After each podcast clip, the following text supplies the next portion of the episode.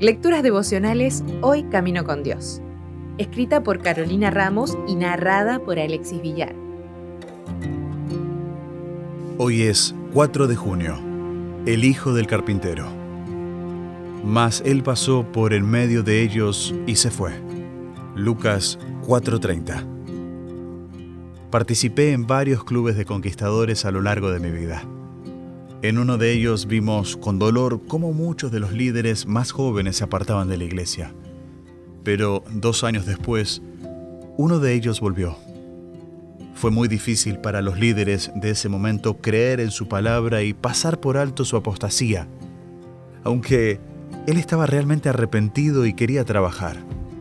Había experimentado un verdadero reavivamiento. Con el tiempo demostró ser sincero en su entrega y fue restablecido a su antiguo cargo como consejero. Recuerdo que, de todas formas, muchos seguían burlándose de él, criticándolo por sus errores pasados y hasta le habían puesto algunos apodos. Pero él agachaba la cabeza y trabajaba fielmente. Finalmente se sumó a trabajar con mucho esmero en el área de capellanía y poco a poco los demás fueron viendo su sinceridad. El caso de Jesús fue diferente. Él no había cometido pecados.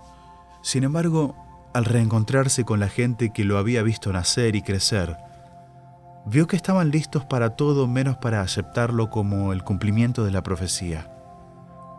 Al comienzo de su ministerio visitó la sinagoga de su niñez para predicar, pero los concurrentes que se jactaban de cumplir la ley al oír el juicio de Jesús dirigido a ellos, no tuvieron problema en desear y buscar su muerte.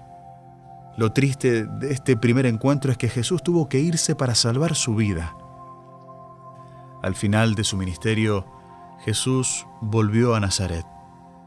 Ahora ya eran conocidas todas sus obras en los alrededores. Había hasta pueblos enteros muy cerca de ellos donde ya no había ni una queja de enfermedad porque Jesús había pasado por allí.